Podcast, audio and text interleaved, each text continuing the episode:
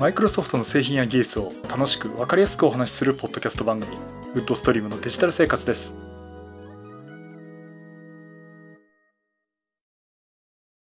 第604回目の配信になります。お届けしますのは木澤です。よろしくお願いします。はい今週もお聞きいただきありがとうございます。この配信はクラウドファンディングキャンプファイアのコミュニティにより皆様のご支援をいただいて配信しております。今回も安根さん、ホワイトカラーさんはじめ合計10名の方にご支援をいただいております。ありがとうございます。ご支援の内容に関しましては、この番組ウェブサイト、windows-podcast.com でご案内しております。もしご協力いただけるでしたらよろしくお願いします。また、リサの皆さんとのコミュニケーション場として、チャットサイト Discord にサーバーを開設しております。こちら、ポッドキャスト番組、電気屋ウォーカーと共同運用しております。よかったら参加してみてください。Discord サーバーの URL は番組ウェブサイトにリンク貼ってあります。さて、えっ、ー、と、今日お話しするのは、あの、パスワード管理の話をちょっとしたいなと思っています。えっ、ー、と、皆さん、あの、いろんなウェブサイトとかで、まあ、メールでも SNS でもね、例えばショッピングサイトでもいろんなとこであの、パスワード、ID とパスワードの入力をされてると思います。まあ、あの、結構だいぶ今状況良くなってきて、まあ、シングルサインオンっていうところでね、例えば Facebook の ID だけでログインできるだとか、まあ、これ例えば Google の ID でもそうだったりするんですが、あとは二段階認証ってことでね。まあ Yahoo なんかそうですよね。Yahoo ログインしようとすると、Yahoo に登録している携帯電話に SMS で番号が送られてきて、その番号を入れるとログインできるとかね。とおかげで私も Yahoo のパスワード何だったかって覚えてない、覚えてないってことはないんですけど、まあそんな気にしなくなっちゃったっていうくらいなんですが。まあそういったところもあるんですが、やはりまだ結構その ID とパスワードを入れてログインするってかなり多いと思うんですね。で、あの、まあ、私の場合どうなるかっていうと、これね、まあ、これ私だけじゃないと思うんですけど、セキュリティ上の問題があるんで、私はこうしていますとはなかなか言えないんですよね。あ、こいつこういうパスワードの設定してるんだなっていうのを言っちゃ、あの、言ってしまうことになります。分かってしまうことになりますんで。まあ、ちょっとそこはあまり詳しくお話しできないんですが、えっと、今どうやってるかっていうと、もう各サイトすべて個別に設定をしてバラバラにしています。一つ一つ違うんですね。で、それをほぼ覚えています。で、覚えているんですけども、まあ、中にはですね、サイトによっては定期的に更新しなきゃいけないものがあるんですね。例えば90日間で更新してくださいと。えー、そういったものもありまして、まあ、そういう時はね、定期的に更新するんで、ね、あの、そこら辺をちょっといろいろ考えなきゃいけないっていうところで、まあ、悩みどこなんですよね。でも、まあ、正直言うと、覚えきれないです。今、かろうじて覚えてるっていう、まあどうやって覚えてるかっていうのはちょっとまた 秘密なんですけども、あの、結構もう管理がもうどうしようもなくなっちゃってるってところにありまして、で、例えば新しいサービスが始めました。新しいサイトに入りました。ユーザー登録します。えー、っと、このパスワードどうしようかなとかね。あの、そういうのもよくあるんですよ。で、一つ一つ増えてっててものすごい量になってしまうっていうところがあって、いや、もう勘弁してくれという話をえー、Facebook でもしてたら、いや、木澤さんパスワード管理ソフトとかね、まあいろいろあるんで使った方がいいんじゃないですかってことで、まあ皆さんにもいろいろ教えていただきました。まあちょっとね、最終的にはですね、トレンドマイクロのパスワードマネージャーというソフト。これ、有料課金サービスで、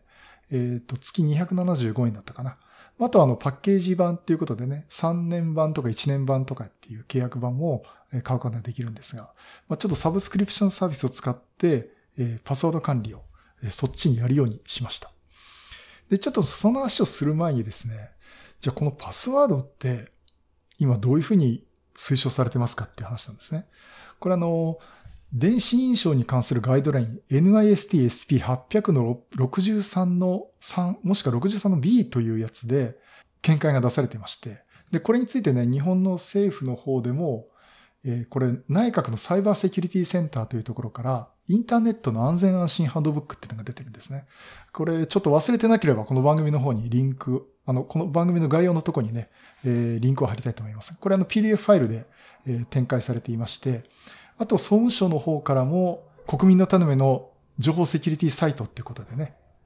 えー、ガイドラインが出ています。まあ、この中で安全なパスワード管理というページがありまして、まあ、これもちょっとリンクで貼っていきたいと思うんですが、ここでね、書かれているのが非常に興味深いんですけど、これまでのパスワードの定期的な変更が推奨されていましたが、2017年に米国国立標準技術研究所 NIST からガイドラインとしてサービスを提供する側がパスワードの定期的な変更を要求すべきでない旨が示されたところです。で、これがさっき言った NIST SP800 の63という文書ですね。で、また日本においても内閣サイバーセキュリティセンター NISC からパスワードを定期定期変更することなく、流出時速やかに変更できるパスワードを定期変更する必要はなく、流出時に速やかに変更できる旨が示されていますっていうところで。まあ、これもあの、先ほど言いましたハンドブックのところなんですが、でこのハンドブックも見るとですね、この PDF ファイルのところに入ってるんですけども、十分に複雑なパスワードで使い回しをしないものっていうものであれば、まあ特にその定期的に変える必要はありませんよと。むしろその定期的に変えるためにパターン化してしまったりとかですね。逆にそのシンプルな単純なものにしてしまったりっていう恐れがあるんで、逆にそこら辺のリスクの方が大きいですよというふうに言われています。まあ、といったところで、定期的に変えるっていうのは結構私もね、何箇所かでやってたんですけど、ちょっともうそういうことよりも、もう自分が覚えられないくらい複雑なパスワードにしてしまった方がいいのかなと思ってます。えー、さっきね、私が自分が覚えられるくらいってことは、パターン化されてるわけですね、私の中でね。これあんまり言っちゃいけないと思うんですけど。でも結構皆さん多いと思うんですよね。覚え、覚えてるじゃないですか、皆さんね、パスワードね。で、それが例えば、あの、大文字の A の小文字の Z で、数字の4でその後ダラが来てとか、そんなようなね、パスワードってのはあんまり設定することないと思うんですが。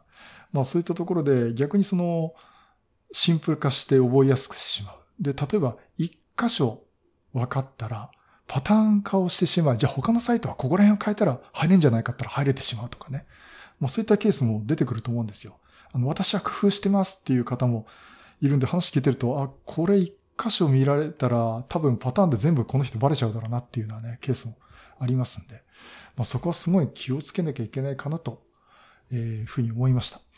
で、あの、一方ですね、この定期的に変更するっていうことについては、考え方としてはそのパスワードが例えば盗み取られてしまって、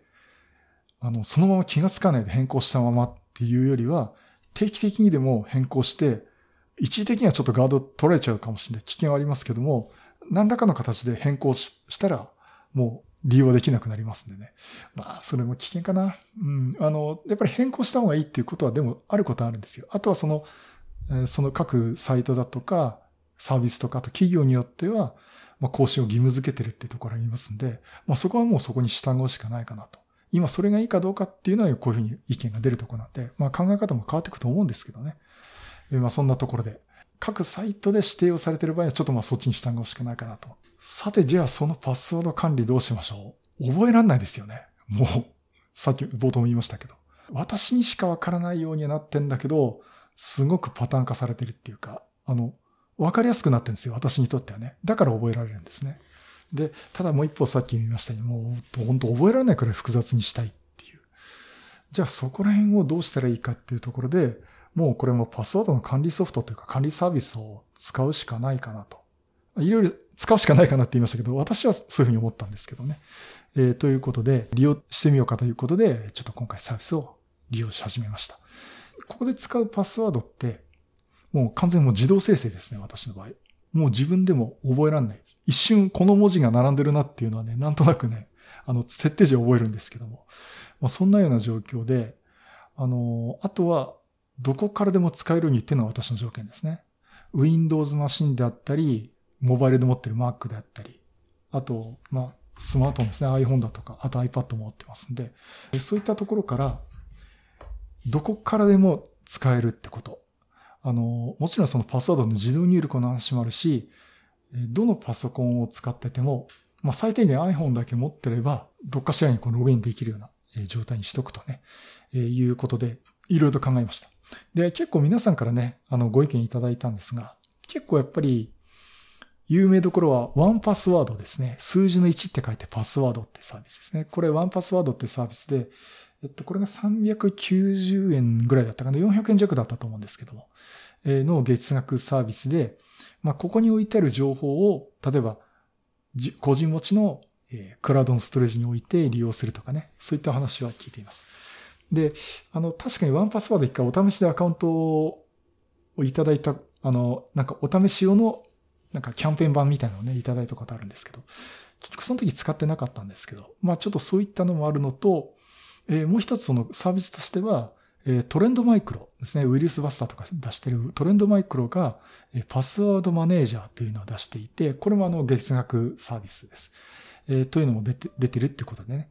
え、ちょっとそういうのもありますよってことでいろいろ意見いただきました。あの、もちろんそれ以外にもですね、実際調べると、オープンソースのサービス。まあちょっと一部機能使うには有料になりますよっていうのもあるんだけど、基本無料で使えるサービスというのもあります。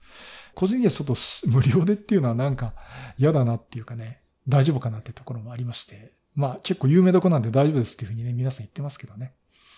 まあというところと、あとはじゃあパスワード管理に関しては OS レベルとか、その、で管理できてるかなっていうのをちょっと見るとですね、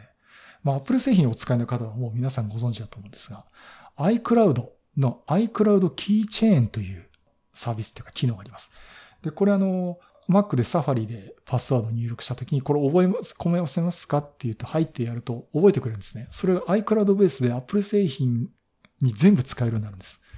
だから、あの、Mac でログインできたりすると、もう iPhone とか iPad でももうログインできる。わざわざ入れなくてもいいっていう、えー、いうパスワード入れなくてもいいという状況になったりするんですね。逆にこれ iPhone で入ったらもう Mac でも入れるとかね。まあそういったところでその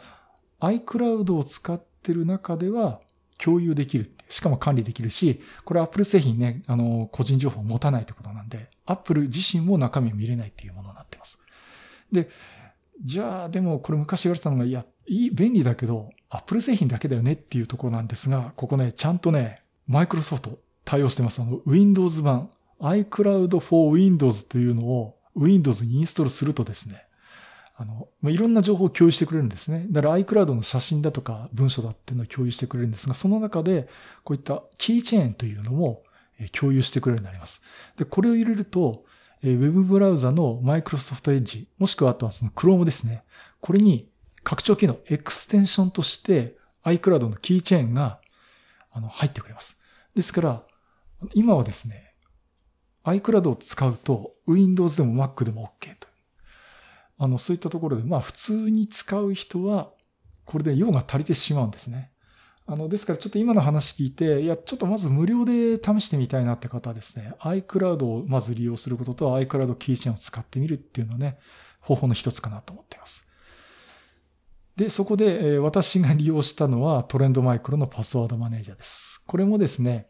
まあ、基本的に何をやるかというと、えパスワードを全部覚えてくれて、クラウドにでデータを管理して、呼び出したい時に呼び出せる。で、もしくは Web ブラウザなんかは、あらかじめそのパスワード、ID とかパスワードの項目はもう入力をしていてくれて、あとは OK ってボタンを押すだけでいいっていう。ほとんどパスワード入力しなくていいということができる製品になります。で、ここら辺の管理ソフトはですね、え、Windows 版と MacOS 版、え、そして iOS 版と Android 版というのが出ています。で、この月額のサブスクリプションサービス申し込む、もしくはその1年版、3年版っていうものをパッケージで買うとですね、えー、これ一つ買うだけで、デバイスとしてはもう無制限に使えます。例えば、例えば本当 iPhone を数台持ってます。Android も数台持ってます。Mac もたくさん持ってます。Windows もたくさん持ってますっていう。まあ、あの、いるんですよね、そういう人ね。うん、まあ、あの、そういった方も実際、あの、一つのアカウントだけで使うことができます。まずですね、あの、パスワードマネージャー自体には登録をしてあげなきゃいけないんですけど、この登録しようとするとですね、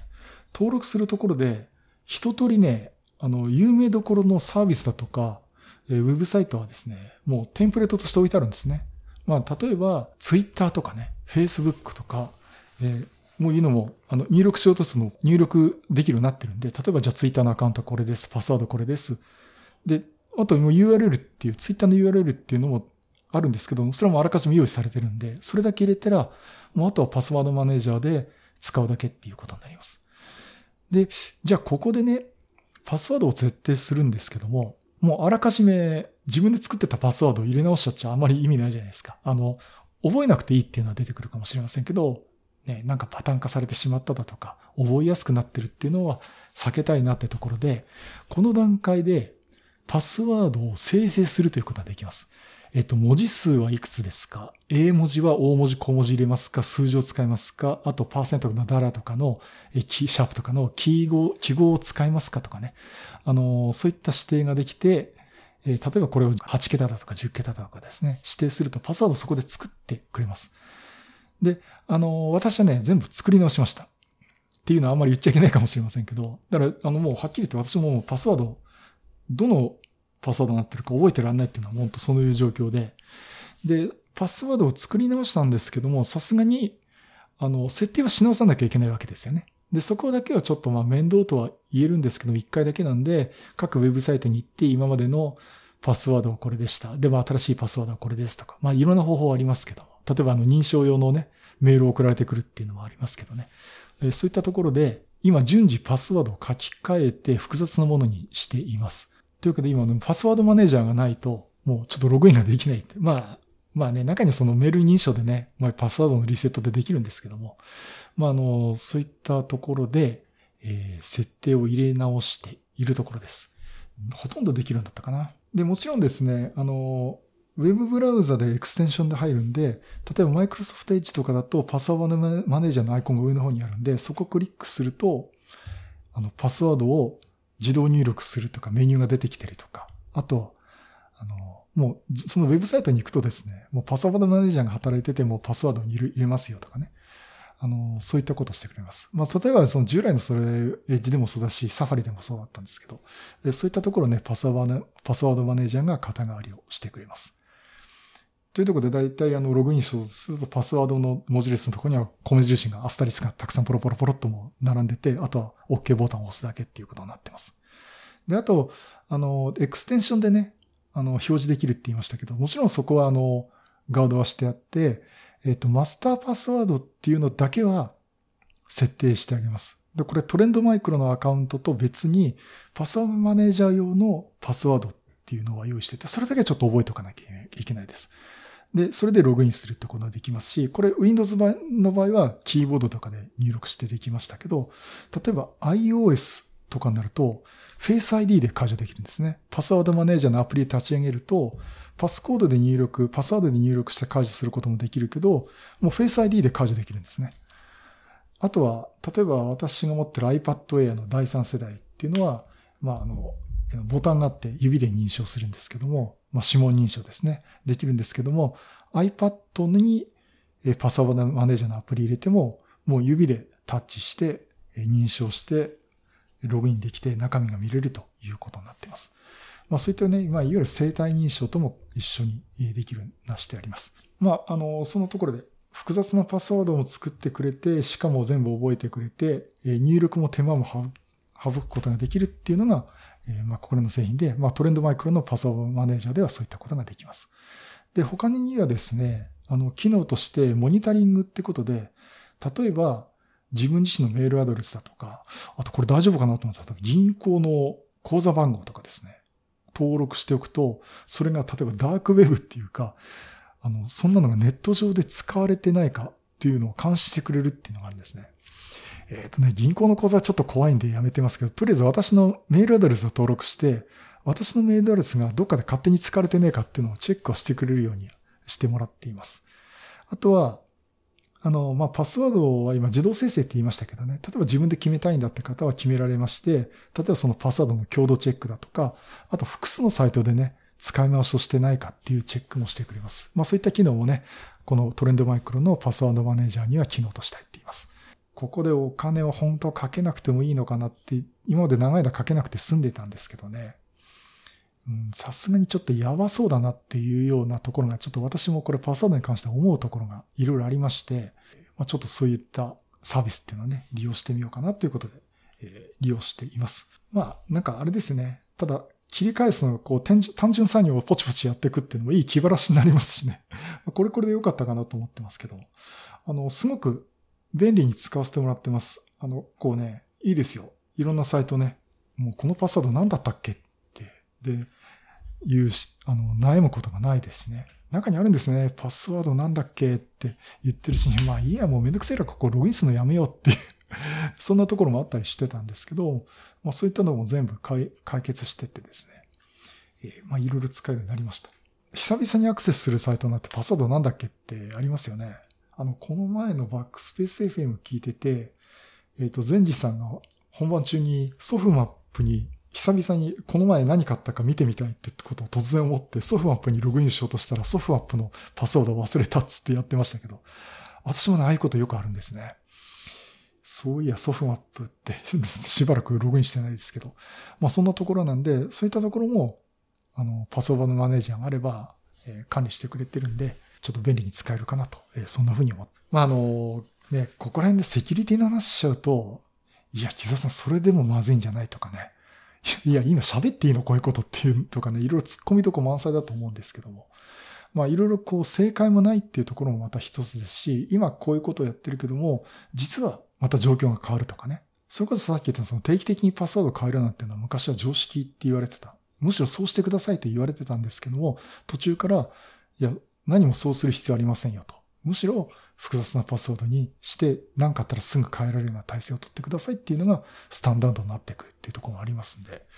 まあ、あの、状況はね、変わりますんで、こういったセキュリティ関係はちょっと常に目向けてですね、その時々でこう対応していこうかなとは思っております。はい、えー、そういうことで、えー、今回は、え、パスワードの管理、えー、そして私が利用したトレンドマイクロのパスワードマネージャーについてお話をさせていただきました。はい。第604回は、パスワード管理とトレンドマイクロのパスワードマネージャーについてお話をさせていただきました。まあ、基本的にね、私、紙に書いたりして残すことないんですね。ポストイットにモニターに貼っとくなんて、そんなあの、ちょっと笑い話みたいなことをしないんですけど、まあまあ、そんなところで、まあ、皆さんそれぞれちょっと、ちょっと気にする機会になったらいいかなと思いました。はい。そういうことで、また色ネタを集めてお話したいと思います。またよろしくお願いします。